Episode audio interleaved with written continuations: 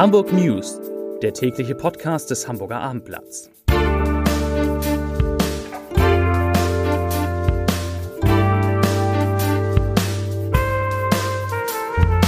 Hallo, moin, moin und herzlich willkommen zu den Nachrichten des Tages. Mein Name ist Matthias Iken und ich verrate Ihnen, wieso der große Ansturm auf den Nahverkehr bislang ausblieb, weshalb der Senat den Druck auf Immobilieninvestor Adler erhöht und warum am Flughafen zwischenzeitlich wieder gar nichts ging.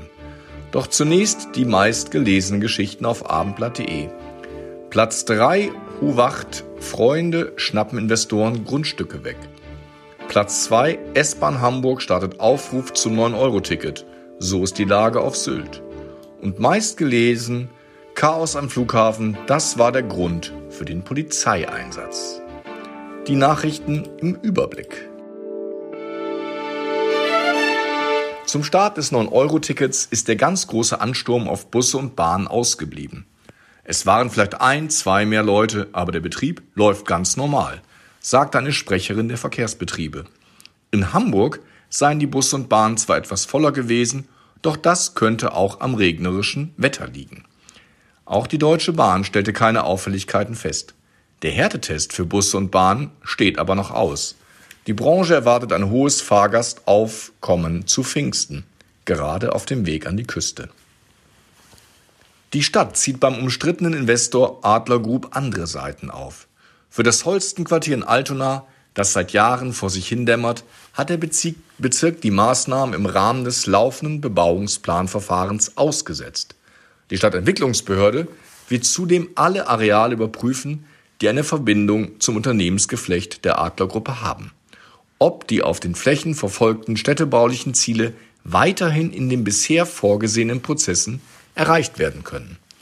Zu den Grundstücken zählen neben dem Holstenquartier das Neuländer Carré und die New York Hamburg Gummiwarenkompanie AG, zwei stockende Projekte in Harburg. Auch das Areal am Haken in Rothenburgs Ort sowie das neue Corallusviertel in Wilhelmsburg kommen nicht vom Fleck.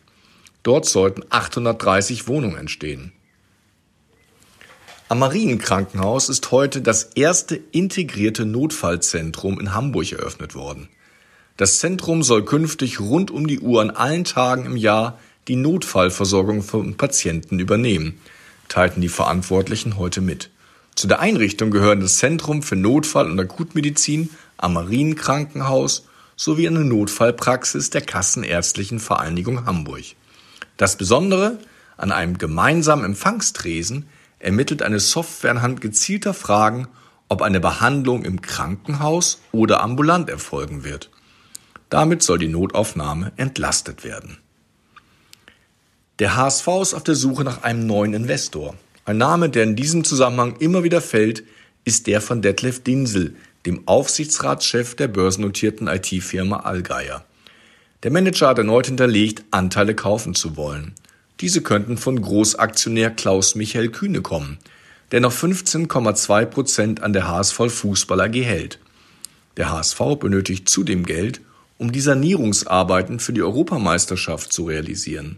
Von den 23,5 Millionen Euro der Stadt, die dafür gedacht waren, ist bereits ein Großteil für laufende Kosten ausgegeben worden.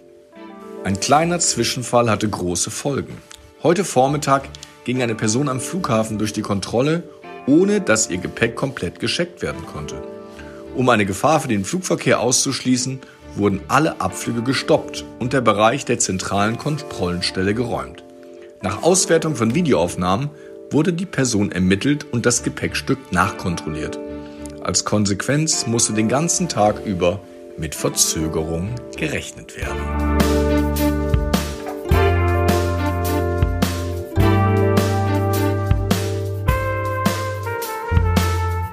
Weitere Podcasts vom Hamburger Abendblatt finden Sie auf abendblatt.de slash podcast.